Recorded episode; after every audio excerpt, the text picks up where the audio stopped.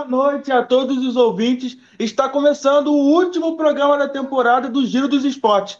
Esse é o programa que fala de tudo que está rolando no Brasil, no mundo e no Rio de Janeiro sobre esportes. Hoje eu estou aqui com o meu parceiro Bernardo. Boa noite, Gabriel. Boa noite, Francisco. Vai começar de uma forma especial. A gente vai falando logo de Campeonato Brasileiro, porque é o assunto de hoje, última rodada do Brasileirão. Então a gente já parte para o Campeonato Brasileiro, rolando serve um caneco, para ter espaço para falar sobre o torneio. Então, segue aí a vinheta.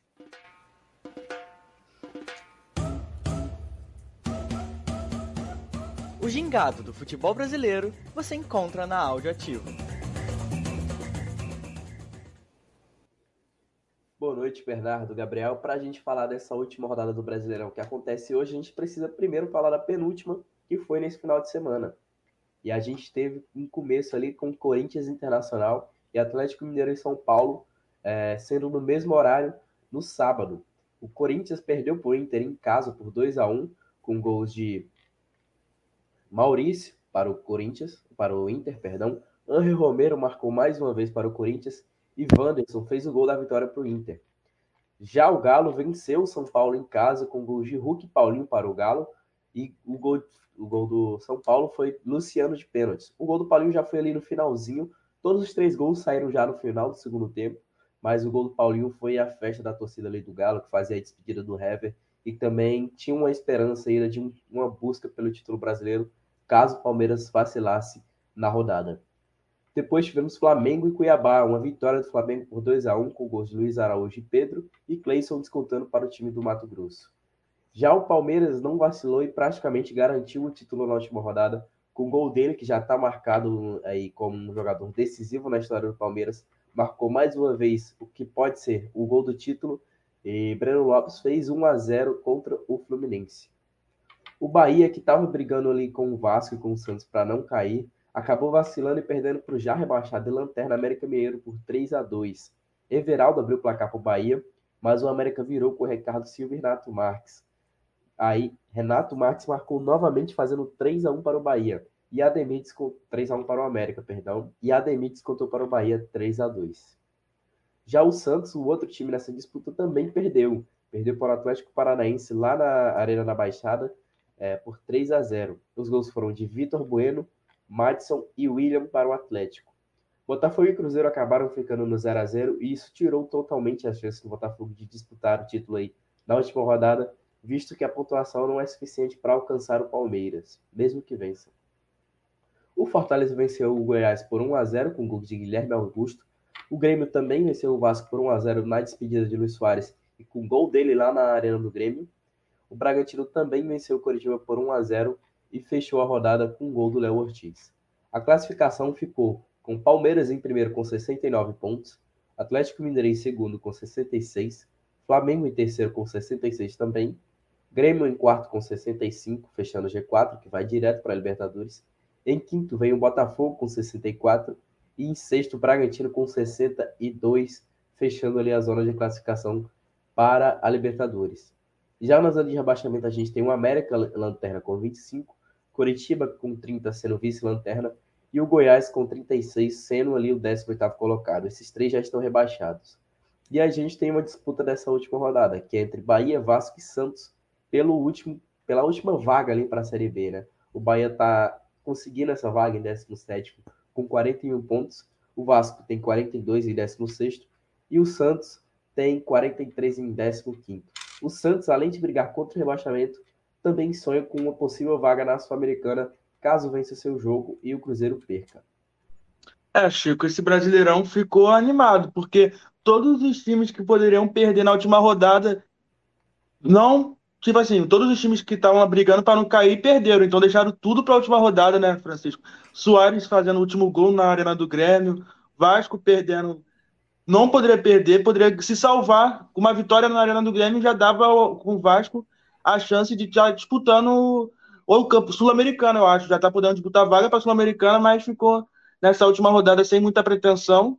Agora só foco total para não cair. O jogo de hoje se tornou crucial. O Santos a mesma coisa. Enfrentou o Atlético Paranaense sem muita pretensão no campeonato, tomou de 3 a 0 ainda teve uma polêmica envolvendo dois jogadores da base, o Marcos Leonardo e o Jean, e o Jean. Então, assim, muito complicada a situação. Vai para a última rodada tendo que vencer em casa também para não depender de outro resultado. E o Bahia perdeu de novo para o último colocado, que poderia ser um jogo para o do alívio, um jogo mais tranquilo, o um jogo para poder falar: eu não vou para a última rodada na zona de rebaixamento. E acabou acontecendo ao contrário, perdeu de 3 a 2 e ainda foi para a última rodada, dependendo de algum outro resultado, dependendo que Vasco ou Santos não vençam, e ele consiga vencer o Atlético Mineiro, que é um time muito difícil, mas isso foi bom para a gente, como espectador, que vai ter uma última rodada assim, decidida no limite, né, Francisco? Sim, sim, isso aí. Vão ser jogos muito tensos, né? O Vasco, todos jogam em casa, né? O Santos, o Vasco e o Bahia, mas são três jogos dificílimos, dificílimos porque o Atlético contra o Bahia vai em busca ali do, do segundo lugar, que tem uma premiação maior. O Bragantino contra o Vasco vai em busca ali de talvez chegar mais perto de um ficar em quinto, que também tem uma premiação maior. E busca ainda a honra no campeonato, né? E o Santos, que vai jogar contra o Fortaleza, que já não briga por mais nada, mas é um time muito forte, muito perigoso. É, e que não tanto faz a diferença aí a vitória ou não. Eu acho que a situação do Santos é a mais tranquila por ser o Fortaleza, o adversário, por ser em casa, assim como todos os outros. Mas é futebol brasileiro, né? Recebe aquela mala branca ali para jogar aquele jogo decisivo e ganhar e tirar esses pontos aí. Vai ter mala branca para todo lado, de todos os times aí. Vai ser uma disputa muito interessante. Não, sem dúvidas, Francisco. E, assim, engraçado, né, que a gente chega nessa última rodada a gente esperando um campeonato, porque antes a gente via no primeiro turno o Botafogo é, é, com essa vantagem absurda, a gente via que achava né, que essa última rodada ia ser já com o Botafogo campeão e tal, mas quando a gente vê a derrocada do Botafogo, Botafogo cair na tabela, a gente pensava que tudo ia ser decidido agora, porque a gente tinha Grêmio, Atlético Mineiro, Palmeiras, Flamengo na disputa, e a gente chega nessa última rodada com o Palmeiras com 99,9% de chance de ser campeão brasileiro, né? Só um milagre, com 13 gols o Atlético Mineiro contra o Bahia, 9 do Flamengo, para tirar essa, esse título do Palmeiras. Ou seja, Palmeiras campeão brasileiro, o que tira um pouco, talvez, dessa magia do que poderia ser essa última rodada, mas, como vocês estavam falando, realmente todo o foco desse dessa rodada 38 do Campeonato Brasileiro fica ali para a parte de baixo. E também outra situação que a gente tem que ver que o Vasco ele chega na situação, né, tendo três é, times postulantes essa última vaga, Bahia, Vasco e Santos, mas é um time que desperdiçou muita chance, né? Eu queria que você falasse um pouco isso, Francisco, porque o, o Vasco teve a chance de ganhar em casa do Corinthians quando o Bahia perdeu e não conseguiu ganhar. O Vasco teve a chance de ganhar contra o Grêmio, obviamente um resultado difícil, mas que o Vasco jogou duro contra o Grêmio numa rodada que o Bahia também perdeu e nessa rodada se vacilar e o Bahia por um acaso vencer ou empatar seu jogo já era, né? Então o Vasco deu esses moles e talvez assim, como ano passado é, a torcida brincou que foi um acesso culposo do Vasco, talvez possa ser um rebaixamento, um não rebaixamento culposo também, né? Queria que você falasse um pouquinho sobre isso. Eu acho que o responsável por Vasco, pelo Vasco ainda estar vivo na Série A é muito mais o Bahia do que o próprio Vasco nas últimas rodadas, né? Porque o Bahia perdeu em casa para o São Paulo e perdeu um jogo muito fácil com o América. E o Vasco, que vinha aí nessa crescente, acho que é o sexto melhor time do segundo turno, se eu não me engano, mas aí, quando chegou nessa rodada final agora decisiva, começou a derrocar, vim de dois empates depois de duas derrotas, prejudicou muito. Talvez se tivesse conseguido uma dessas vitórias aí que você falou contra o Corinthians em casa, contra o Grêmio, era difícil, porque o Grêmio ainda buscava algum campeonato, mas o Corinthians já não buscava nada. E era em São Januário, com o estádio lotado. O Vasco é um time melhor do que o Corinthians. Não explica você perder de 4 a 2 para o Corinthians dentro de casa, né? É, eu acho que foi muito talvez psicológico, não sei dizer se seria é, de chegar ali naquele momento, ah, a gente só precisa ganhar mais um para se livrar disso. E não ganhou mais um, né? Sim, com certeza. E é uma situação, Gabriel, que incomoda, né? Porque é, muita gente, assim, torcedor do Vasco que eu vejo falando, gostaria que o jogo fosse até fora de casa, porque São Januário ultimamente vem trazendo esse ambiente, tipo, caraca, os jogadores não conseguem jogar em São Januário, parece que a torcida, é, a torcida apoia, a torcida do Vasco é uma torcida que é conhecida por isso, mas que quando as coisas não estão funcionando, a pressão vem muito em cima desses jogadores, né? E ter esse último jogo decisivo em São Januário, eu até certo ponto, não sei até onde a torcida pode atrapalhar, pode fazer uma pressão contrária aos jogadores nesse jogo. O que, que você acha? É, Bernardo, os últimos jogos mostram que o Vasco sente um pouco da pressão, mas uma torcida tão apaixonada, tão devota ao time, tão que empurra o time no seu estádio, é um caldeirão, o São Januário, tá fazendo impacto negativo, é, é até triste de pensar que um elenco possa sofrer com isso porque você chega no São Januário e pensa que o time adversário vai ficar batido quando vai jogar lá. Não que você vai, vai o seu time pode ser afetado com isso, mas acho que hoje pode ser um jogo para divisor de águas, tanto desse elenco que pode se entrar em outro patamar de uma buscar uma um ano que vem melhor do que foi esse ano, e tanto para o Ramon Dias, para se estabelecer e manter no Vasco para o ano que vem. O trabalho dele foi excelente, o time estava com 13 pontos no campeonato e agora chegou vivo na última rodada, com só dependendo de si mesmo para se manter na Série A. É, acho que o time do Vasco está jogando bem alguns jogos. A, a, vitória não ter vindo foi até um pouco injusto, o empate. Era para ter somado mais pontos, mas o time do Vasco não pode sentir a pressão. Hoje temos que ter jogadores que carreguem o fardo, carreguem o peso. Paê, por exemplo, que não vem jogando futebol tão bom assim, um futebol que a gente pensou que ele jogaria, tem que se mostrar no jogo de hoje. Verrete, jogador experiente. Não tentar deixar na mão de moleques, jogadores jovens, jogadores que possam errar e que já são muito criticados por isso. Por exemplo, o Gabriel Peck. É um jogador que a gente vê que lida com dificuldade com pressão, normalmente vive com altos e baixos com a torcida do Vasco, e pode ser que se o jogo cair na mão dele, talvez não seja ele que vai decidir. E isso pode acabar atrapalhando o jogo hoje. É um jogo muito difícil contra o Red Bull, um time que é muito bom, um time que foi surpreendeu todo mundo pela campanha que fez, por ter chegado na Libertadores top 6. A gente não imaginava quando a gente pegasse o começo do campeonato. O, o Bragantino no top 5, top 6, dando trabalho, ganhando de Flamengo, ganhando de Corinthians, incomodando todo mundo, um time muito competitivo.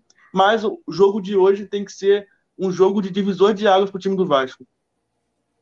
Sim. Também acho, acho que é um jogo muito difícil e que é isso. Acho que é, é, é, a responsabilidade hoje tem que ser dividida para todo mundo, porque se cair no pé do PEC, se cair no pé de um jovem, é, eles vão ter que decidir, né? É, obviamente, os jogadores mais velhos têm que chamar essa responsabilidade, mas se cair no pé de um garoto, eles vão ter que decidir e vão ter que suportar a pressão que vai ter em São Januário. E agora, para a gente fechar esse, esse quadro aqui do Campeonato Brasileiro maior um pouco, queria que cada um falasse a revelação do campeonato, melhor técnico e melhor jogador para a gente fechar. Assim, obviamente ainda tem a última rodada, pode mudar alguma coisa, mas para a gente ter uma noção daí do que vocês pensam. Começando com o Francisco.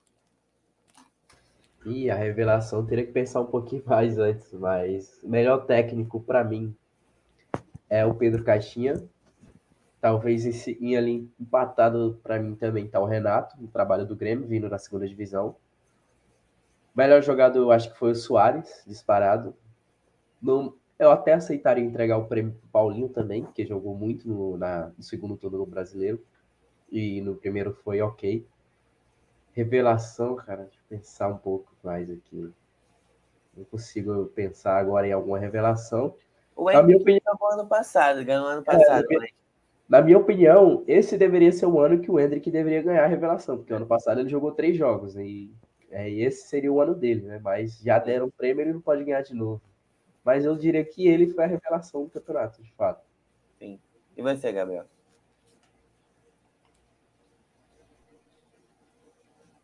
Bom, para melhor jogador, acho que é unanimidade. Como o Soares é impactante para esse time do Grêmio, é, sem o Soares, esse time talvez não estaria jogando Libertadores, afirmo que talvez não estaria. O Soares, tanto com gols como com, com assistências, foi fundamental para esse time do Grêmio. Um time que Renato Gaúcho criticou, falou que é um time bem mais enxuto em questão à folha salarial, um time mais enxuto mesmo. A folha caiu de, de 16 milhões, 12 milhões para 10 milhões, então a folha baixa para o time do Brasileirão. Então, é, o, Luiz Soares é, a grande, é o grande astro desse campeonato, é o craque do campeonato. Para revelação, assim, muito difícil de pensar um jogador em específico, porque eu poderia falar de Hendrick, Marcos Leonardo, Vitor Roque, mas todos eles já não são uma revelação. Fizeram bons campeonatos, mas não é a revelação do campeonato, é uma jovem promessa que chegou assustando no Brasileirão. Pode falar, Francisco. Queria mudar meu voto Lembrei agora. O, como o Vitor Roque não ganhou no ano passado nem o Marcos Leonardo, eu acho que poderia ser um dos dois. O Vitor Roque merecia muito. É, o Vitor Roque, antes da lesão, mesmo com a lesão, ele, ele merecia esse prêmio, eu acho. Porque ele fez um campeonato absurdo e merecia ganhar, ele não ganhou ainda, vai embora agora no final do ano, vai para o Barcelona, então acho que ele merecia a revelação do Brasileirão. E melhor técnico, vou de Abel Ferreira, o campeão. Não tem como a gente falar o melhor técnico e não falar o cara que foi campeão. Concordo que não foi o melhor Palmeiras que a gente já viu, não foi a melhor campanha que a gente já viu do Palmeiras, mas a gente não pode não deixar o melhor técnico para o cara que foi campeão. Então, para mim, o melhor técnico, técnico da competição é o português Abel Ferreira. E, Gabriel, sobre isso eu tenho até acho que uma opinião um pouco polêmica sobre o assunto Abel, porque eu também daria o prêmio para ele de melhor técnico, e talvez diria para você que foi o melhor ano do Abel à frente do Palmeiras. E te explico porque o Abel esse ano teve é, um elenco bem mais enxuto do que teve nos outros anos. Pegou um elenco que a gente, nos, nos últimos anos, a gente pegava o Flamengo, o Atlético Mineiro e o Palmeiras. Estava ali no bolo, talvez até à frente desses times em questão de elenco, esse ano não estava, estava até abaixo, com o elenco mais enxuto, e passou por uma pressão, a maior pressão que o Abel teve no trabalho dele foi esse ano, na queda contra o Boca Juniors e tal, a torcida chiando, reclamando, e ele faz desse time, muda o esquema, consegue se reinventar, botar o Breno Lopes no ataque com o Hendrick na posição que eu acho certa, e faz o moleque jogar, faz o Breno Lopes surgir assim de novo como titular e jogando bem, se reinventa e é campeão brasileiro. Então, talvez como assim, é, é um ano que ele passou mais dificuldade com um elenco reduzido, ainda assim conseguiu fazer esse time ser campeão brasileiro, na minha opinião, esse consegue ser ainda melhor o ano do Abel, assim, de todos que ele teve. Não sei se você concorda. Não, discordo, porque é um excelente ano de Abel Ferreira, mas é o ano mais desafiador de Abel Ferreira. Eu concordo, foi o maior desafio que ele teve, mas o melhor ano dele tem que ser quando ele ganhou a Glória Eterna. Não tem como você ganhar Libertadores e ser seu melhor ano ser quando você ganhou um brasileiro. Até porque não foi qualquer Libertadores, foi uma Libertadores contra o Flamengo. Então, acho que esse jogo era guardado por todo mundo. O Flamengo até chegou como favorito, por muitos diziam que o Flamengo era favorito, mas na minha visão era 50-50, final de Libertadores é tudo igual. Mas o Abel se superar, fazer uma jogada ensaiada um mês, prevendo o Flamengo de Renato Gaúcho. Então, acho que não tem como. Libertadores é Libertadores. Acho que foi o ano mais desafiador da carreira de Abel Ferreira esse ano, mas o melhor ano foi 2021, sem sombras de dúvidas. Entendi. Não, beleza. A gente pode discordar, mas como por ser o mais desafiador, eu acho que acho que seja o melhor, mas é válida a opinião e, e é isso. Muito obrigado, Francisco, pelas informações do Campeonato Brasileiro. Depois desse apanhado geral, a gente segue o programa, Gabriel. A gente segue agora falando de futsal um pouco. E quem traz informações é nosso repórter Arthur Nassi. Futsal. Boa noite a todos que estão nos acompanhando. Sou Arthur, venho com as novidades que aconteceram no mundo do futsal na última semana. E na noite da sexta, dia 1, a gente teve o confronto de volta entre Magno Sorocaba e Joinville pelas semifinais da LNF. Primeira partida que terminou com vitória de Catarinense por 3 a 4 a 3 em casa, que garantiu a vantagem de empate né, para esse segundo jogo. É, agora o confronto na casa do Sorocaba, no interior paulista, terminou por 4 a 3 novamente, com vitória da equipe do Joinville se classificando para a grande final, eliminando a forte equipe do Sorocaba. O time paulista até teve mais posse, criou mais chances, mas acabou pecando na finalização. Os visitantes abriram o placar com o Rony, mas tomaram a virada com gols de Pepita, Rodrigo e Charuto, que fez o placar 3 a 1 para a equipe do Magnus, do Sorocaba. E o Joinville buscou um empate com dois gols de Henrique e Rafinha, e o gol de Rafinha sendo a um minuto do final da partida, ou seja, estava indo para prorrogação. E com esse gol de Rafinha, estava classificando a equipe do Joinville 3 a 3 o placar que já era suficiente, mas a Sorocaba tentou ir para cima, botou um goleiro linha e acabou tomando o 4 a 3 fechando o confronto. Na segunda, dia 4, Cascavel versus Atlântico definiram a última vaga para a final. E após a vitória no primeiro jogo por 10 a 7 fora de casa, o Atlântico, em frente à sua torcida, não decepcionou e goleou o rival por 6 a 1 se garantindo na grande final. William Bolt, Chap duas vezes, Rick e Richard duas vezes fizeram os gols da classificação. Portanto, dia 17 de dezembro, às 10 horas, em Toledo, no Paraná, vai acontecer a grande final entre Joinville e Atlântico. O Atlântico na decisão com uma campanha histórica, além de ter terminado a primeira fase na liderança, o time venceu os seis jogos que fez nos playoffs. Em 29 partidas disputadas em todo o torneio foram apenas duas derrotas. E o Atlântico é o atual vice-campeão, né? perdeu para Corinthians no ano passado. O Joinville se classificou para a final pela primeira vez em seis anos. Última vez havia sido em 2017 contra o Açoeva. Na ocasião, o tricolor conquistou o único título da competição na história e agora busca o bicampeonato. E aí, quem será o grande campeão da Liga Nacional de Futsal? É... E é isso, uma boa noite. Espero que tenham curtido. Um abraço. Obrigado, Arthur, pelas notícias do futsal. Surpreendente, né, Gabriel? Você, a gente achava aqui que o Cascavel passaria do, do Atlântico e o Atlântico deu duas goleadas no Cascavel, uma de 10 a 7, outra agora de 6 a 1, para pegar o Joinville na final, que vem que vem embalado, né, tirando o Magnus da dessa semifinal e agora domingo, dia 17 de dezembro, 10 horas da manhã, com transmissão da TV Globo, teremos o campeão, a definição do campeão aí da LNF. É, Bernardo, mas assim, a gente também pegou, acho que a gente pegou é, pesado demais com o time da Atlântico. Melhor campanha na fase de, na primeira fase. Time que veio ganhando de todo mundo e chegar na semifinal a gente falar que ia perder. Acho que a gente pegou pesado demais. Mas também a gente errou tudo, né? A gente falou que o, Mag, o Sorocaba ia ganhar e acabou perdendo. Sorocaba a gente esperava porque ganhou dois títulos, ganhou o Paulista e ganhou a Copa do Brasil. Aí a gente pensou, pô, vai chegar contra o Joinville e vai ganhar. E acabou perdendo e perdendo em casa também. Tomou um 4 a 3 em casa, então a situação ficou feia pro Sorocaba. E o Joinville eu acho que entra como azarão. Eu vou apostar assim porque o Atlântico, melhor campanha, vitórias seguidas, não tem como entrar, não entrar como favorito. E depois de um agregado de 16 a 8, não tem como não ser outro favorito além do Atlântico. Concorda, Bernardo? Não, sim, com certeza. E é um, é um jogo que a gente fica na expectativa para ver. O Magnus saindo aí, então, obviamente, a gente fica na expectativa para ver esse time do Joinville que derrotou o favorito, na nossa opinião, contra um Atlântico aí que vem sendo a sensação do campeonato. Então é um jogo super aguardado e passando na TV Globo tá, vai estar o ah, Brasil ah, tá. assistindo, né?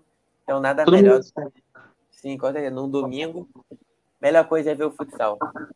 Final é final, mas final é o jogo único ainda dá mais tensão, então vamos ficar todo mundo ligado nesse jogo, grande jogo. Mas agora vamos mudar de assunto, Bernardo. Vamos falar de basquete, porque tá começando a esquentar. Já passamos aí da, do primeiro comecinho do campeonato, já foi oito, nove rodadas, já dá agora, já damos para ver quem tá melhor, quem tá pior. Rodadas estão ficando agitadas, mas quem traz melhor isso pra gente é o nosso comentarista, é o nosso repórter Pedro Cheruli. Basquete. Fala Gabriel, Bernardo e ouvinte do Giro. Tô aqui de volta em mais uma quarta para falar sobre o que aconteceu de melhor durante a última semana de NBB. Bora lá.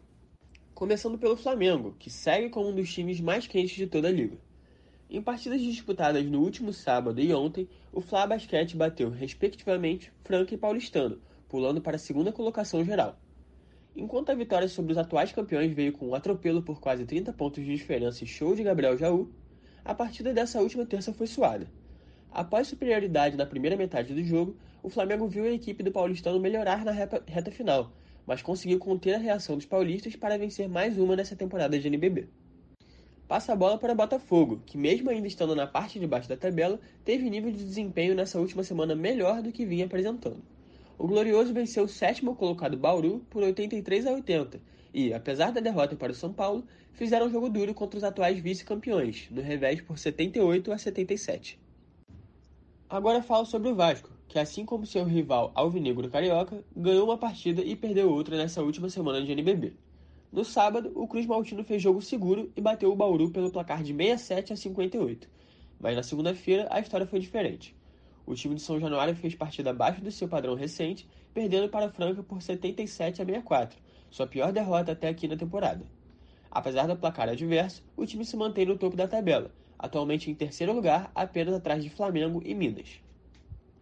E já que levantei o nome do time mineiro, por que não falar sobre ele? Afinal, o líder do NBB venceu mais duas desde o nosso último encontro. As vitórias vieram contra o Unifacisa e o Basquete Cearense, em dois jogos duros vencidos nos detalhes finais.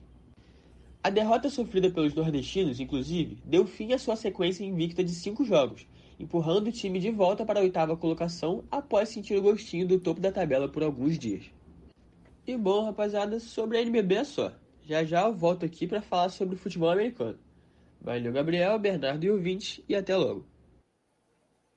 Obrigado, Pedro, pelas notícias do basquete. É, Gabriel, Vasco e Botafogo aí perdendo para São Paulo e Franca. A gente sabe que são, o Vasco, principalmente, é um time que vem numa evolução aí no basquete, mas perderam para os dois últimos finalistas da competição, então acho que exige demais desses dois times. O Botafogo fez um jogo bem apertado contra o São Paulo, inclusive. É, o São Paulo ganhou de 78 a 77, então, pô, é, é, fazer esse jogo duro contra o último finalista é, é muito bom, né? Mostra um, uma evolução do time alvinegro. Contra o Vasco vem bem, mas é, é, perder do Franca na atual conjuntura e no atual cenário é algo normal, né? É, foi um é, resultado normal, ambas as equipes perderem, porque enfrentaram dois grandes times, tanto São Paulo quanto Franca, são times muito, muito qualificados, chegaram na última final, mas assim, nada do fim do mundo, pelo menos para o Vasco, que ainda se mantém muito bem na tabela, está na terceira colocação, então assim, é, o que importa é se classificar para os playoffs. Claro que ficar em primeiro é super importante, te dá vantagem de enfrentar um adversário mais tranquilo, mas você ficando ali muito bem ranqueado, segundo, terceiro, quarto, te garante uma chance de enfrentar um adversário não tão complicado. Então, o Vasco que agora se reforçou bem, agora estamos na terceira colocação, é, né, um mau caminho também, não é um resultado tão ruim. É, mas é um bom resultado. Mas eu queria destacar também um time que caiu muito da para o basquete cearense que estava em primeiro, foi ladeira abaixo, foi para oitavo, mas ainda acho que dá para tentar buscar playoffs, mas assim, surpreendente. E o líder eu acho um pouco surpreendente, o Minas. É, não esperava uma campanha tão boa do Minas, mas o Flamengo estando em segundo e o Vasco ficando em terceiro, eu acho que é natural. E eu acho que ainda tem o Franca que deve subir, mas porque é o, é o atual finalista, o atual campeão, então acho que deve subir mais, né, Bernardo? Não, sim, com certeza. São Paulo, para quem espera bastante, o Minas realmente uma surpresa que a gente não tinha comentado antes, mas é algo bom, né? Surpresas são sempre boas. E mudando agora, a gente só vai mudar de país, Gabriel, porque o, o Francisco vem trazer agora para a gente um pouco das novidades sobre a NBA. Basquete. É isso aí, Bernardo. A gente vai falar da Copa da NBA, que já está chegando na semifinal. E a gente começa falando de Kings e Pelicans, que o Pelicans venceu por 127 a 117 e se classificou para a semifinal do, do leste. E do outro lado, o Bucks venceu o Knicks por 146 a 122 e se classificou para a semifinal do oeste. O primeiro destaque é Lakers e Suns, e o Lakers venceu por 106 a 103 num jogo espetacular do LeBron James, como sempre, ele anotou 27 pontos e chamou a responsabilidade nos momentos decisivos e deu a vitória ao Lakers. É, mais uma vez, LeBron vencendo o Kevin Durant. Se eu não me engano, são já apenas seis vitórias do Durant nos últimos 27 jogos entre os dois. Então, 21 vitórias para o LeBron e 6 para o Durant. Esse jogo teve uma polêmicazinha ali na reta final. Teve um momento que a posse de bola não estava com nenhum dos dois, dos dois times o Suns ia recuperar e sair para o contra-ataque praticamente com a cesta livre. E o Lakers pediu tempo e o juiz deu tempo. Porém, na regra do basquete, se você não está com a bola, você não pode pedir tempo. E o juiz aceitou o pedido de tempo. Isso deu muita polêmica. o Lakers acabou sendo privilegiado e saindo com a vitória. Do outro lado, o Tyrese Halliburton brilhou novamente e o Indiana Pacers chegou na semifinal da Copa da NBA também. Liderados pelo Tyrese, o Pacers eliminou o Boston Celtics do mata-mata diante de sua torcida lá em Indianápolis por 122 a 112 na segunda-feira. Dessa forma, o Pacers avançou às semifinais e o melhor ataque bateu a melhor defesa da liga, o Tyrese, que é um dos destaques aí da temporada, e ele tem a maior média de assistências da NBA desde a temporada 94-95. Vem voando aí o garoto. É, outra notícia é os novatos do mês da NBA, em novembro, aí, o primeiro mês completo da liga. Chat Holmgren e Jaime Jaques, Jaques, do Miami Heat venceram o prêmio, é, o segundo que é dado aí para a NBA, mas o primeiro ali de outubro são apenas alguns jogos, então o primeiro realmente importante é o de novembro. Falando um pouco mais aí de trocas e de trades, o Lakers está estudando trocas da trade deadline, que é o último dia para trocas. A informação vem do jornalista Jovan Burra, do The Athletic. Ele não informou quais serão os jogadores a ser trocados, mas ele disse que a franquia sim está estudando possibilidade de trocas e quer reforçar seu time para buscar o título não só da Copa, mas também da NBA em si. E por último, o Adam Silver, que é o CEO, o comissário da NBA, planeja mudanças no draft, que é quando escolhe novos jogadores para 2024. Mas não é uma mudança muito drástica, é apenas dividir o evento em dois dias, porque tem dois rounds. O primeiro sempre é feito ao vivo, é, com muito destaque ali, os jogadores aparecem na TV, eles tiram fotos, a família está toda lá. E geralmente o segundo round é só chamando o nome dos jogadores, muitas vezes nem aparece na TV, tem inclusive a icônica propaganda do Jokic, que enquanto ele foi escolhido pelo Denver Nuggets, estava passando uma propaganda do Taco Bell, não mostraram nem a imagem, uma foto dele.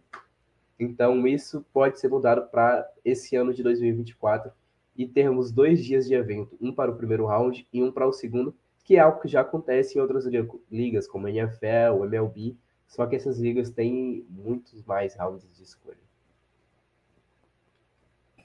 Muito obrigado, Francisco, pelas notícias da NBA. E já que a gente já está caminhando para essa semifinal aí da Copa da NBA, queria saber, assim, porque como é um torneio que está acontecendo agora e é decidido logo, é, já que a gente está falando mais do momento atual, sua aposta para ser campeão dessa Copa? Minha aposta é Lakers, porque seria o cenário perfeito para a NBA, né? O time mais midiático venceu o torneio logo no ano de estreia é uma maravilha, é tudo que sonho para esse torneio dar certo. Então acho que até por forças a mais, talvez o Lakers saia com esse troféu aí. Forças a mais? É. Gabriel, o que, é que você acha? Cara, eu ia chutar o Milwaukee Bucks, que é o time que vem se destacando desde a última temporada, mas se o, se o Francisco, que é o nosso especialista, está falando que vai ser os Lakers, é, vai ser os Lakers, né? Mas eu queria saber esse jogo aconteceu ontem, né, Francisco? E valeu a pena é, esse jogo. Foi um jogo muito apertado, que o nosso amigo comentou. O Braz ficou até três e meia da manhã secando. Não deu muito certo, porque os Lakers ganhou. Mas foi um jogo muito pegado, né? Fala um pouquinho mais sobre esse jogo. Ah, foi em si um jogo muito apertado. A todo momento o placar ali ficou muito próximo. É, foi mais nesse momento que eu falei mesmo aí da posse de bola final que o jogo mudou um pouco para o Lakers. Eu lembro muito que ali pegar a bola, né? tomar a responsabilidade de fazer as cestas. E acho que depois desse momento aí, dessa polêmica, o time do Phoenix vai um pouco a cabeça, não se desconcertou, manteve ali só três pontos de diferença, mas, como você falou, o jogo inteiro foi colado, muitas vezes o atrás, e venceu ali no detalhe mesmo. Agora a pergunta que eu faço toda semana e vou continuar fazendo, como é que tá nossa tabela da nossa NBA? Deixa eu abrir a tabela.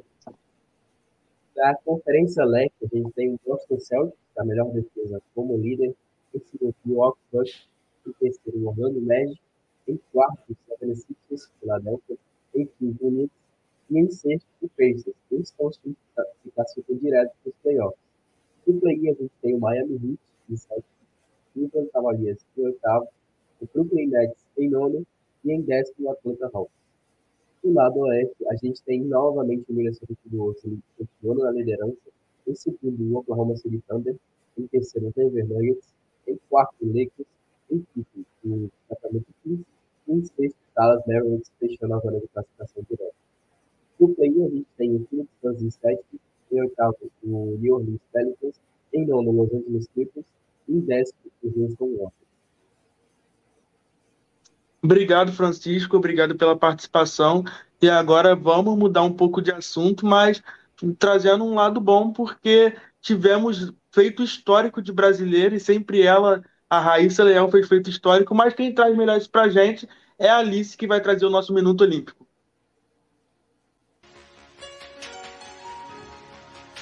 Minuto Olímpico o melhor de todas as modalidades para você. Boa noite, Bernardo, Gabriel e todos que nos acompanham. As Olimpíadas de Paris estão se aproximando e o Brasil já tem ao menos 145 vagas garantidas. Na última edição dos Jogos Olímpicos, em Tóquio de 2021, a delegação brasileira teve 301 atletas classificados e, a menos de oito meses para a próxima edição, o esporte olímpico brasileiro vem de uma semana bastante agitada. O surfista João Chianca, um dos três atletas classificados da categoria, sofreu um acidente grave no Havaí neste domingo. Chumbinho tentou entrar em uma onda, mas não conseguiu se estabilizar. O atleta acabou sendo arrastado para a praia e foi resgatado inconsciente após três minutos. O surfista número 4 do mundo retornou à consciência ainda quando estava sendo levado para a ambulância e, apesar do susto, agora se encontra bem.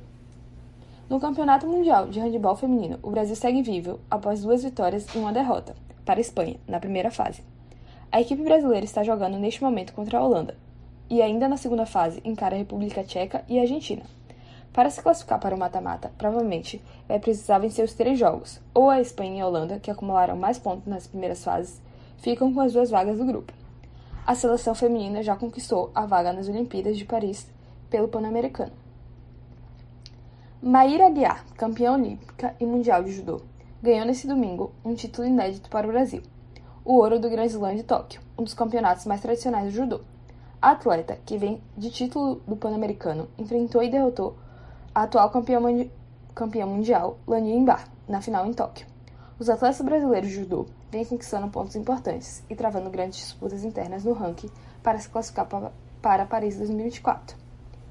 O Brasil teve um final de semana para se orgulhar no skate. Raíssa Leal e Giovanni Viana conquistaram o título do Supercross da Street League, disputado no ginásio do Ibirapuera, em São Paulo. Raíssa se destacou pelo novo inédito, não apenas na sua carreira, mas em toda a modalidade de voltas feminina. Após conquistar o bicampeonato mundial, a atleta vem sendo apontada como uma das maiores skatistas da história. Logo na primeira rodada, Raíssa fez uma volta muito bem executada, recebeu uma pontuação inicial de 8.1 e assumiu a liderança. Em seguida, fez outra volta espetacular, no corrimão, e entrou para o Nine Club, consolidando sua posição no topo do pódio. Horas depois do título de Raíssa, Giovanni Viana entrou em ação no Ibirapuera e também conquistou o título. Ele, décimo colocado do ranking mundial, conseguiu um 9.1 na segunda volta e depois garantiu o título nas manobras. Ainda não há skatistas oficialmente garantidos em Paris. Os jogos que pontuam para o ranking classificatório só acabam em janeiro de 2024 e ainda há a limitação de três atletas por país. Mas, com esse ritmo, parece muito improvável a Raíssa e outros atletas brasileiros não se classificarem. Esse foi o Minuto Olímpico. Volto com vocês. Muito obrigado, Alice, pelas informações, que foi uma semana bem recheada, né, Bernardo? E a nossa Raíssa sempre dando um orgulho pra gente que é brasileiro. E ela fez nota histórica, nunca tinha feito algo igual. É incrível como ela é boa, habilidosa e manda bem no skate, né, Bernardo? Não, sim, com certeza. E vendo esse, os Minutos Olímpicos cada semana, a gente vê que esses novos esportes, né, que já estão fazendo parte da Olimpíada é, há pouco tempo, como o surf e o skate, são esportes que o Brasil realmente tem muita força, né, Gabriel? É uma coisa que a gente é, é tem reparado assim de alguns anos, mas que talvez no surf a gente pensava que seria uma onda brasileira e isso acabaria, não. A gente vai produzindo atletas é, é, toda geração que a gente tem a expectativa de, de medalha nessas próximas Olimpíadas e em outras, como no skate. A Raíssa Leal é uma série de skatistas aí que vem mostrando serviço e vem mostrando que são potenciais medalhistas com certeza aí nessa Olimpíada. E agora mudando aqui, a gente vai trazer o Gustavo para falar um pouquinho de futebol feminino com a gente. Futebol feminino. Boa noite, Gabriel, Bernardo e a todos os ouvintes. A Brasil Ladies Cup, que começou no último domingo, é formada por oito equipes divididas em dois grupos. No grupo A estão Cruzeiro, Internacional, São Paulo e Atlético Nacional. E no grupo B estão Flamengo, Santos, Ferroviária e a Seleção Paraguaia. No grupo A, os dois primeiros jogos já foram realizados. Na primeira rodada, o Cruzeiro enfrentou o Atlético Nacional e o Internacional enfrentou o São Paulo, e ambos venceram seus jogos por 1 a 0. Já nessa segunda rodada, o São Paulo goleou o Atlético Nacional por 4 a 0 e o confronto entre Inter e Cruzeiro terminou empatado em 1 a 1. No grupo B, a primeira rodada o Flamengo venceu a Ferroviária por 3 a 1 e o Santos goleou o Paraguai por 5 a 1. Já nessa segunda rodada, o Paraguai venceu por 4 a 3 a Ferroviária. Na Copinha, rolaram os primeiros jogos. No grupo A, o Flamengo venceu o Grêmio por 3 a 2 e o Santos venceu o Botafogo da Paraíba por 2 a 1. No grupo B, o Internacional venceu o Minas Brasília por 5 a 2 e a Ferroviária venceu o Vitória por 3 a 0. No grupo C, o Fluminense goleou o Real Brasília por 7 a 0 e o São Paulo também goleou o América Mineiro por 5 a 1. No grupo D, o Botafogo venceu o Atlético Mineiro por 3 a 0 e o Corinthians venceu o Fortaleza por 2 a 1. Na Nations League foram decididas quatro seleções semifinalistas. França, Alemanha, Holanda e Espanha disputarão uma vaga na final do torneio. As finalistas da competição também conquistarão uma vaga para as Olimpíadas de Paris em 2024. O Brasil jogou dois amistosos contra a seleção japonesa, venceu um e empatou o outro. No primeiro jogo, as brasileiras venceram por 4 a 3 com gol de desempate da atacante Priscila aos 52 minutos do segundo tempo. Já no segundo jogo, o Brasil foi derrotado por 2 a 0 em uma atuação apática da equipe de Arthur Elias. Obrigado, Gustavo, pelas informações do futebol feminino. Chegou a hora, Gabriel. Chegou a hora da gente tomar uma aguinha, dar uma respirada aqui para a sequência do nosso programa, que ainda tem muita coisa para a gente falar. Então chegou a hora, né?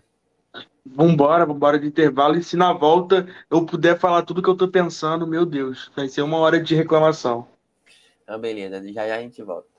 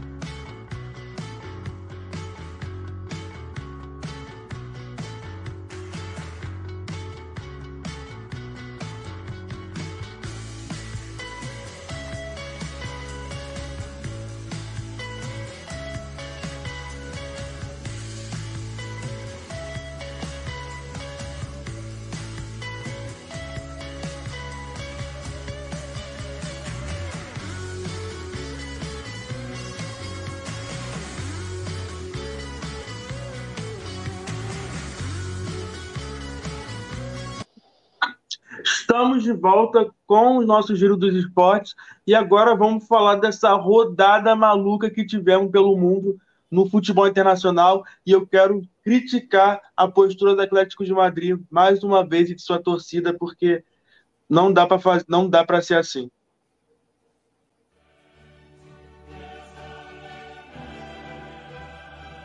Os maiores campeonatos e clubes do planeta ao seu alcance.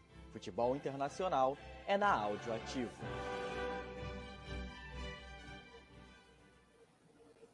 Noite novamente a todos. Na Premier League, o Manchester City enfrentou o Tottenham e empatou em 3 a 3 no Etihad.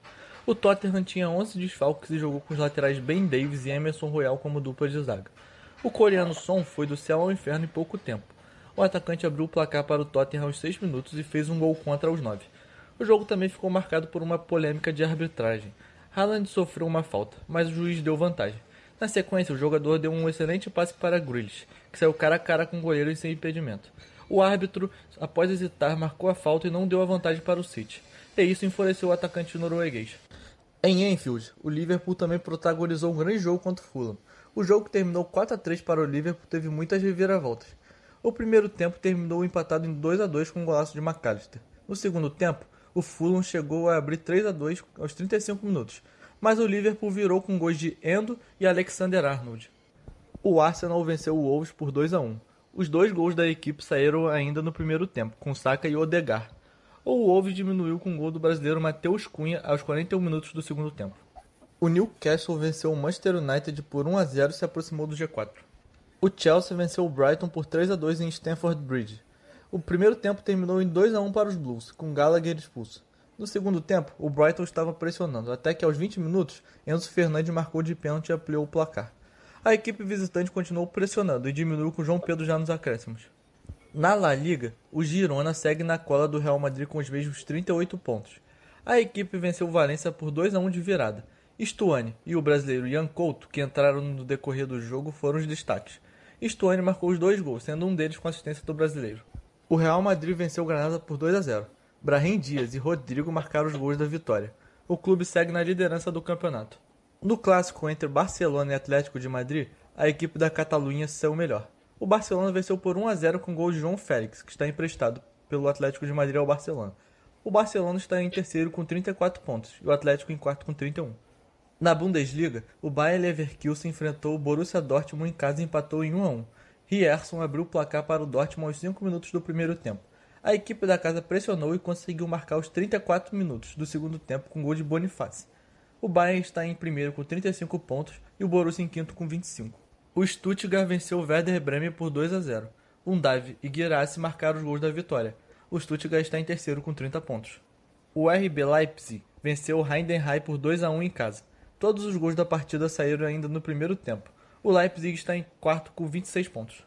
O Bayern de Munique teve seu jogo contra o União Berlim adiado por conta de uma nevasca. Na Série A, a Inter foi até Nápoles e venceu por 3 a 0 o Napoli. Barella fez um gol e deu uma assistência. A Inter está em primeiro com 35 pontos, já o Napoli está em quinto com 24. A Juventus venceu o Monza por 2 a 1 em um jogo emocionante.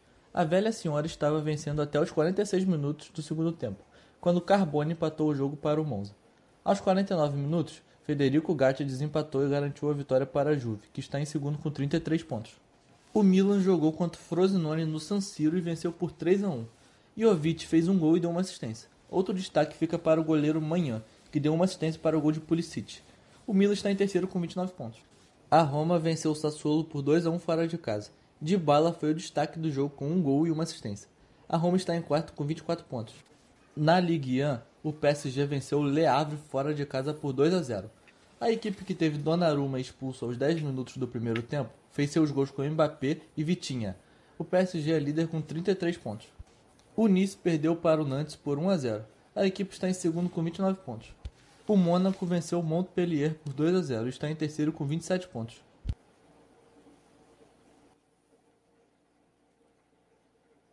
Obrigado, Gustavo, pelas informações. E, cara, duas coisas. É, esse campeonato, essa Premier League tá maluca, porque é uma rodada que tem 4x3, 3x3 e 3x2, tá a cara do Brasileirão, né, Bernardo?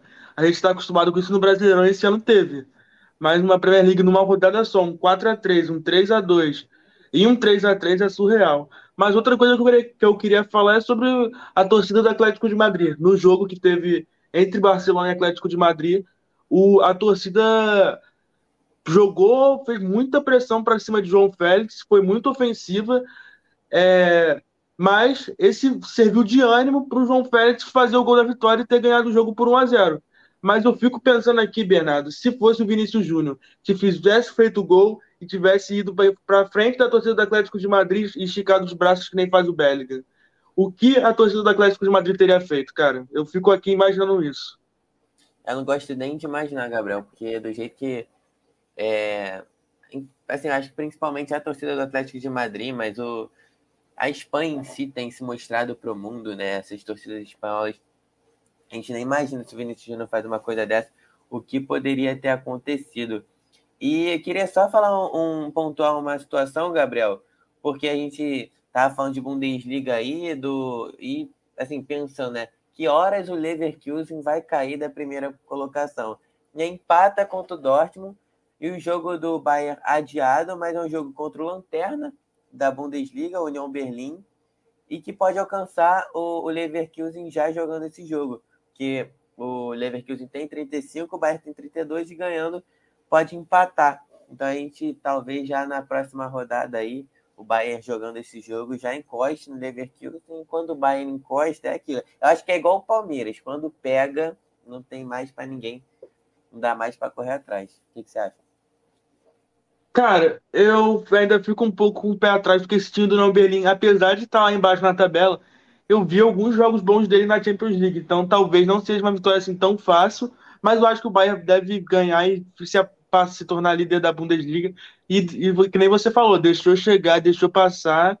É difícil acompanhar e a gente esperava que talvez isso fosse acontecer, mas quando acontecer, acontecer vai ser vai ser para um vai perdurar durante o campeonato, porque a Bundesliga que Harry Kane está fazendo não é digno dele dar na segunda colocação. É porque o time do Bayer Leverkusen é muito bom. Se não fosse um time muito bom, um time muito competente, esse time do Bayern estava em primeiro, porque a temporada do Harry Kane é absurda. Primeiro ano de Bayern, a gente não imaginava como é que ele estaria, e fazer um ano com tantos gols e tantas assistências assim na, no começo de Bundesliga, a gente fica pensando como é que esse time não está líder mas eu só queria acrescentar, Bernardo, a rodada de Premier League que está tendo. Ontem tivemos um 4 a 3 de novo, o Arsenal em cima do Luton Town, que estava perdendo, mas Declan Rice faz o um gol no último minuto, ele que já tinha feito o gol no último minuto contra o City, gol no último minuto contra o Manchester United e agora fez contra o Luton Town, e resultado que aumenta a vantagem do Arsenal na liderança da Premier League. Hoje já tivemos alguns jogos, entre eles a vitória do Aston Villa sobre o Manchester City por 1 a 0 gol de Relon Bailey, e pela Premier League também tivemos a vitória do Manchester United por 2 a 1 contra a equipe do Chelsea, dois gols de McTominay e o gol da equipe do Chelsea foi do Cole Palmer. Sim, é. E o, o Arsenal segue embalado, né, Gabriel? A gente vê aí o Arsenal aí com, com a sequência de vitórias e fez que o Botafogo não fez, ganhou o jogo de 4 a 3 Então, assim, talvez, né? Se a gente for comparar com aqui, eles levam vantagem e quem sabe levar esse título depois de tantos anos sem levar a Premier League para casa. Mas agora, dando sequência ao programa, Gabriel, vou chamar aqui a nossa repórter Alice para falar um pouquinho sobre o tênis. Tênis. Voltando para atualizar vocês sobre o que está rolando no mundo do tênis. Hoje foi divulgada a lista do Australia Open, primeiro Grand Slam da nova temporada, que começa no dia 14 de janeiro. Novak Djokovic é o líder do ranking e buscará o 11º troféu. Ele é seguido por Alcaraz, Medvedev, Yannick Sinner e todos os 97 primeiros do mundo.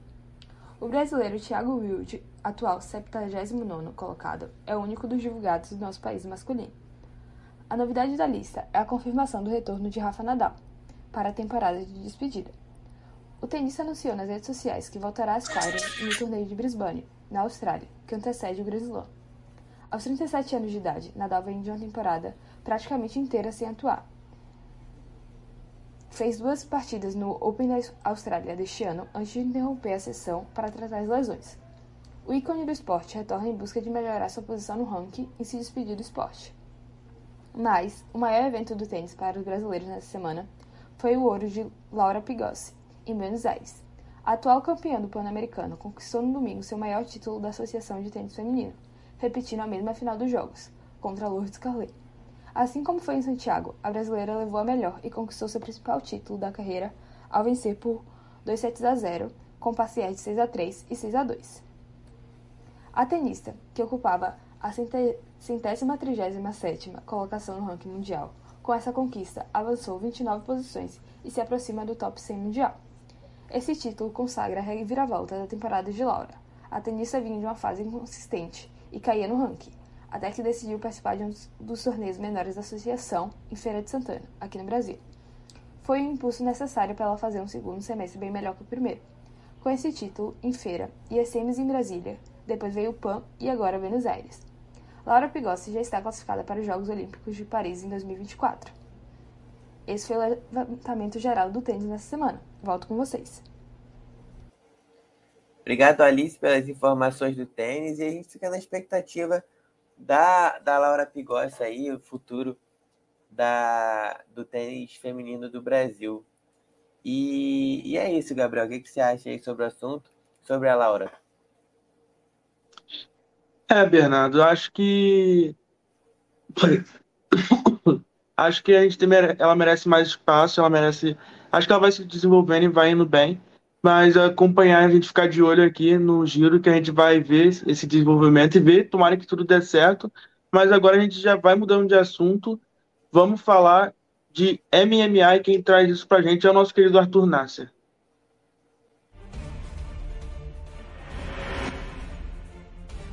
Boxe.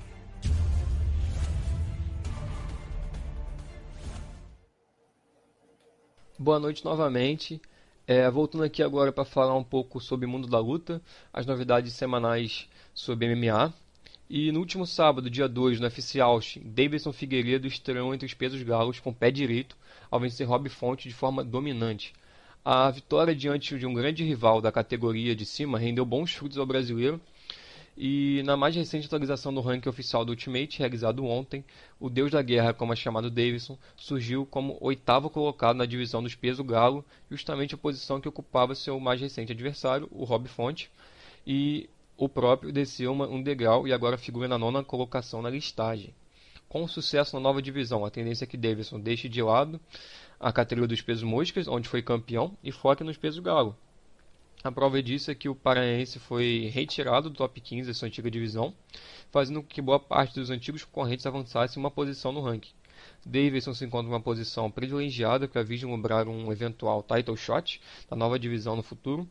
Com o status de ex-campeão dos moscas do brasileiro, pode estar a poucas vitórias de uma nova chance de vencer um novo cinturão do Ultimate. Caso alcance tal façanha, o Deus da Guerra se tornaria o terceiro brasileiro a se tornar bicampeão do UFC em duas categorias de peso distintas, marca já atingida no país por Amanda Nunes e Alex Poitin.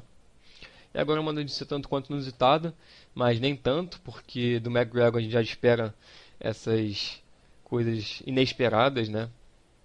É, ele pode estar tá mergulhando de cabeça no que pode vir a ser a maior experiência de sua vida, né? Que é, ele deu a entender que talvez possa se candidatar às eleições de 2025 para ser presidente da Irlanda. Porque após um atentado que aconteceu na Irlanda recentemente, que deixou mulheres feridas, crianças feridas, é, McGregor em suas redes sociais fez duras críticas ao governo atual, é, citando nomes, por exemplo, do primeiro-ministro, fez duras críticas e se diz apto a governar. Diferentemente do Brasil, o mandato presidencial na Irlanda tem duração de 7 anos, o presidente só pode ser eleito uma única vez, período máximo de 14 anos no poder.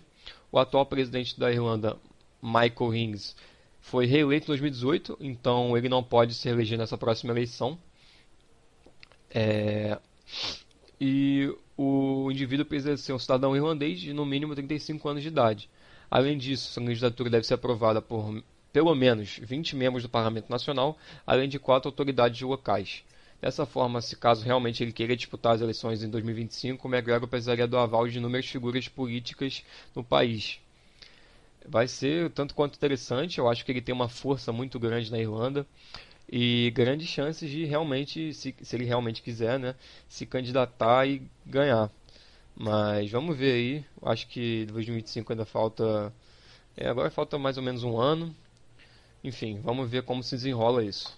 Essas são as notícias. Forte abraço a todos e uma boa noite.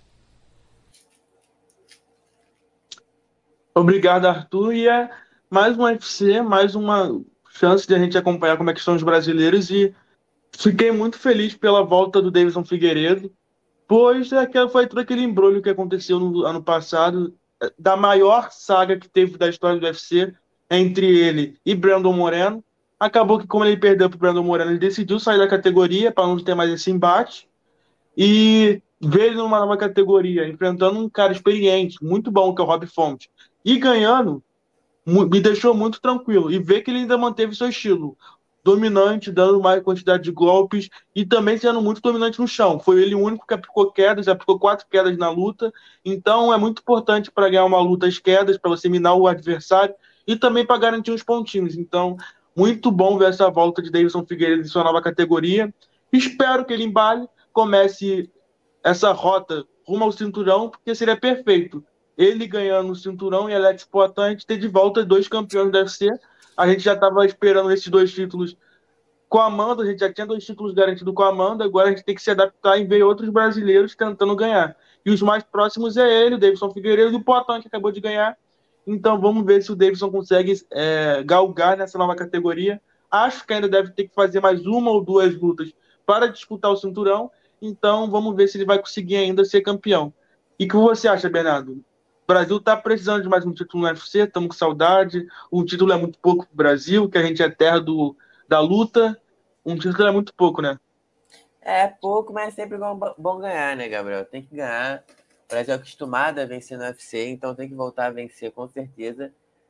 Porque a gente começa assim, não de cada vez, e a gente já viu que o Deus da Guerra é muito forte, já mostrou isso em outras categorias, então aí ele vem forte com certeza para essa nova nova categoria que ele está e a gente espera com certeza mais um cinturão. E essa história aí do McGregor, né, a gente lembra, eu acho, muito do, da situação do Schwarzenegger, né? que ele foi prefeito lá da Califórnia. Eu não sei as posições políticas do McGregor, mas a gente lembra das situações. Fala. Teve outro caso também de Mohamed Salah, que foi candidato a presidente sem querer, né? Ele não botou o nome dele, mas ele não tá sabendo disso? Não, sei não. No Egito é indicação ainda por cédula, né? Pelo papel. Aí tinha as opções e tinha por baixo, eles botavam Mohamed Salah e teve essa votação e contaram os votos, ele seria o terceiro na disputa, mesmo o nome dele nem está sendo cotado, ele seria presidente sem querer. Então ele foi o terceiro mais votado do Egito para presidente sem querer. Então assim, mais um caso assim bizarro. Mas o McGregor, eu não sei se ele está preparado para ser político. Acho que ele usa muito do marketing. Acho que ele gosta de deixar o nome dele sempre no mercado. Então Acho que é mais uma forma dele se acender. Mas agora vamos mudar de assunto, Bernardo, porque o nosso Miami Dolphins está voando na NFL, mas quem traz mais detalhes para a gente é o nosso é, repórter Pedro Churelli. O melhor do futebol americano você acompanha aqui na Áudio Ativo.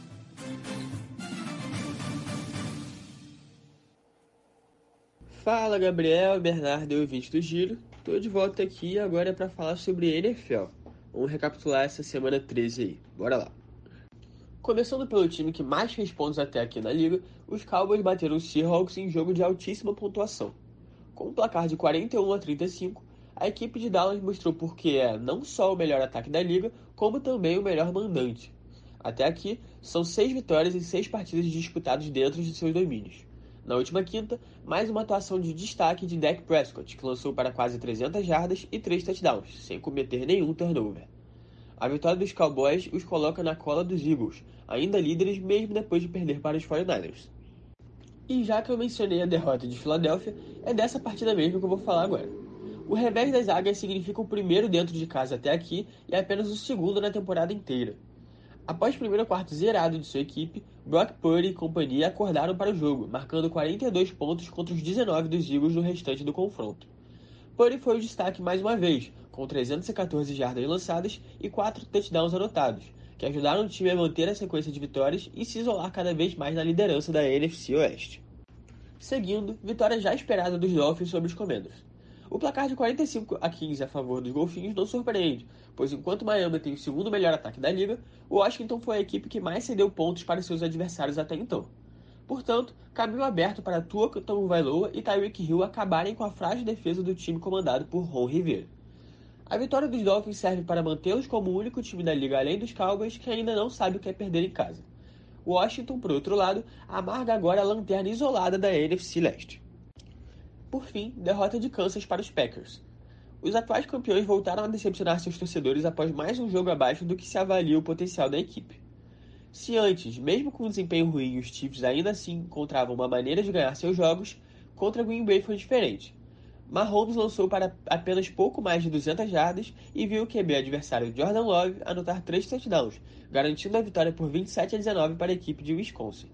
Mesmo com a derrota, os atuais campeões se veem assegurados na liderança de sua divisão, enquanto Green Bay ganha sobrevida na corrida por uma vaga na pós-temporada. E bom, rapaziada, termino aqui mais uma recapitulação da semana da NFL. Valeu, Gabriel, Bernardo e ouvintes. Foi muito bom ficar com vocês nesse período e até a próxima. Valeu! Obrigado, Pedro. É, essa rodada de NFL foi um pouco surpresa, assim. A vitória do Dolphins era muito previsível, Tyreek Hill é um absurdo. O que esse cara corre, o que esse cara dá de touchdown é absurdo.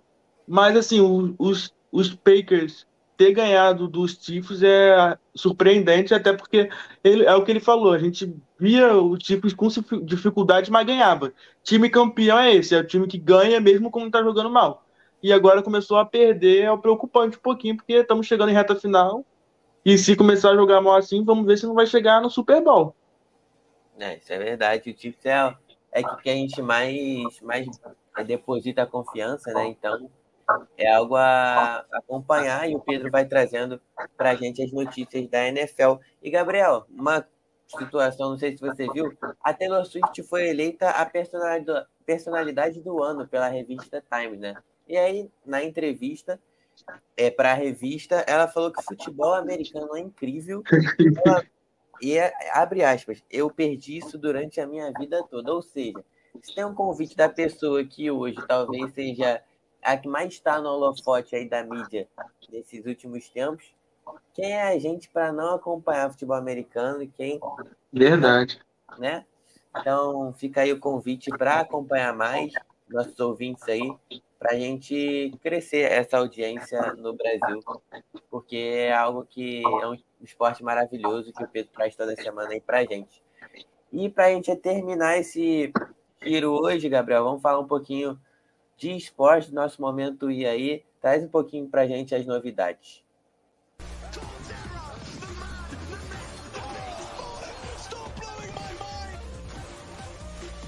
esportes na Audio TV.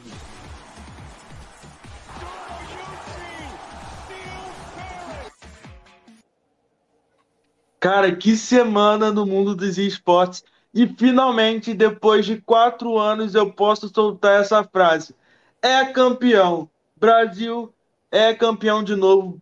Na última semana rolou Elisa Masters, campeonato de CS2, e a gente acabou sendo campeão. A gente começou perdendo para Astralis por 3 a 1 mas a gente veio numa super remontada, vencendo da Mouse por 2 a 0 vencendo da Avu por 2 a 0 e chegando na final contra a Pix a gente ganhou de 3 a 1 e foi campeão de novo de interna, internacional. Isso que já acontecia há quatro anos e voltou a acontecer com a equipe da Fúria, a melhor equipe brasileira, que conta com um dos maiores brasileiros, que é o Fallen. Então, é, valeu o investimento. Quando eu falei aqui no começo do ano que foi um milhão de reais a transferência, valeu a pena, foram campeão. E é um título assim, não um título tier 1, não é um título de grande importância, não é um mundial, não é um grande campeonato né, o top 1, mas é um campeonato muito importante. É um campeonato internacional. A gente enfrentou times do top 10, time dos melhores do mundo. Enfrentamos a Mouse, que era o nosso grande carrasco. Era oito, nove jogos e nove derrotas. Ganhamos da Mouse, equipe alemã, por 2 a 0 Ganhamos da Freaks, time grande, 3 a 1 time do top 10. E com isso, o time brasileiro entrou para o top 10 dos melhores times de CS2 mas o, CS é muito rápido, é muito dinâmico. Já começou outro campeonato no, na data de hoje. Hoje, a equipe da Fúria, que teve três dias para se adaptar, o campeonato foi na Europa e eles foram jogar em Dubai. Então, imagina o jet lag. Jogaram hoje contra um timaço da Team Spirit e acabou perdendo por 2 a 0 Mas assim, ah, vai, pô, tem o jet lag, ai, tem um cansaço, mas, pô, eu tava assistindo o jogo, o jogo tava 9 a 3 para o time do Brasil no primeiro mapa e o a gente perdeu de 13 a 9. Então, assim, pode se criticar até vírgula. Pô, você tá com 9 a 3 e você toma um 13 a 9, é inadmissível. Eu posso falar que, ah, valeu, vocês estão jogando, mas é um time muito bom, mas jet lag de três dias, mas não tem como eu ficar feliz com você tá abrindo 9 a 3 e tomar um 13 a 3 e perder o primeiro mapa. Depois o segundo mapa foi consequência do primeiro mapa, que foi muito ruim, mas notícias boas, notícias positivas num cenário que estava quatro anos esperando por um título e a Fúria conseguiu um título internacional de importância média. Agora vamos de mais um resultado muito importante, mas no Valorant. Eu falei que estava rolando Game Changers, Valorant Game Changers, campeão de campeonato mundial de Valorant inclusivo, que encontra as melhores jogadoras do mundo que estavam rolando aqui no Brasil. E eu falei que a gente começou semana passada perdendo de 2 a 0 para a equipe da G2. A gente jogou quinta-feira passada contra a equipe da Evil Geniuses e aplicamos um 2 a 0 na lower bracket. E depois, pela final da lower bracket, enfrentamos de novo a G2 e aplicamos um 2 a 0. E na grande final, contra a equipe da Shopify Rebels, infelizmente acabamos perdendo por 3 a 2 Mas foi assim: 1x0 Shopify, 1x1 Team Liquid. 2x1 Shopify, 2x2 Team Liquid. E no final, 3x2 para a equipe do Shopify Rebels. Uma equipe espanhola que é a melhor equipe do mundo. É, é então é uma equipe muito boa. Mereceu ser campeã ano passado no, mundo, no último Mundial. Ficou na segunda colocação, foi vice-campeã, agora foi campeã. A equipe da Team Liquid, a equipe brasileira, foi terceiro lugar ano passado e agora ficamos com o vice-campeonato. Quem sabe ano que vem a gente seja campeão mundial. E aqui no Brasil, torcida ficou um pouco triste, mas assim, a gente contava com esse título por ser no Brasil, por jogar em casa, mas ano que vem vamos ter outras chances de ganhar esse título, mas eu quero fazer uma reclamação com a Riot. Um campeonato internacional feminino e afinal você bota num local com 200 pessoas. É inadmissível você chamar os times do mundo todo e você não ter um palco, um Pacaembu, uma arena que comporte mais pessoas. Um palco para 200 pessoas, mesmo que seja um palco da Riot, um palco que não teria custos, um palco que é totalmente moderno, um palco preparado, um palco que já recebe eventos do Campeonato Brasileiro de League of Legends, mas para uma final mundial de Valorant Game Changers é inadmissível um palco para 200 pessoas. Sim, com certeza. É, um, é uma modalidade que precisa ser, ser incentivada, né? O, a gente vem todas as modalidades, a gente querendo que o, o a parte feminina é, é, seja valorizada e tal, e começa a botar uhum. para pessoas, para 100 pessoas é uma coisa realmente inadmissível, Gabriel. Isso nem foi pedido pela gente, foi pedido pela própria jogadora. Na coletiva de imprensa, logo após o título, a jogadora espanhola, Alex Peter, falou que precisa, a Riot precisa olhar melhor para esses campeonatos e queria um campeonato com maior capacidade. Agora, mudando de assunto, vamos falar um pouquinho de League of Legends, que acabou a temporada regular, a temporada oficial, mas tivemos um campeonato muito especial, um campeonato alternativo, um campeonato é, festivo, que foi o Cebolão, que aconteceu na CCXP, que é o maior evento geek da América Latina, e contou com os, com os principais jogadores da ativa e os aposentados, e tivemos um grande jogo, que foi a equipe dos aposentados da PEN de 2015 e do Exódia de 2016, onde a equipe do Exódia ganhou por o jogo, mas não é isso que importa. O evento doou, fez uma doação para o Hospital do Câncer e arrecadou mais de 200 mil reais nesse evento, e ao total de todos os cebolões que tivemos nos últimos três anos, foram arrecadados mais de um milhão de reais. Isso foi muito comemorado porque é o jogo ajudando a vida e ajudando pessoas que lutaram na pandemia e agora ajudando pessoas que têm câncer. Então é, é muito além do jogo, é muito além disso. É muito importante a gente olhar para as causas, mas olhar para o jogo, o jogo olhar para as causas. Não adianta só a pessoa ficar jogando e não ter um evento que inclua isso. É uma oportunidade. O McDonald's participou desse evento como patrocinador, ajudou nesse evento todo, então é muito importante e foi valorizado e teve esse reconhecimento, ajudou mais milhões de pessoas, milhares de pessoas que ser ajudadas que tiveram ou que estão passando por esse momento difícil do câncer. É isso, Gabriel. Muito importante essas causas e, e sempre bom apoiar, né? Sempre bom estar tá aí apoiando as modalidades que realmente buscam apoiar as diversas causas que a gente precisa, precisa dar força no mundo atual. E, Gabriel, 8 e 14, dia 6 de dezembro, a gente fecha mais um.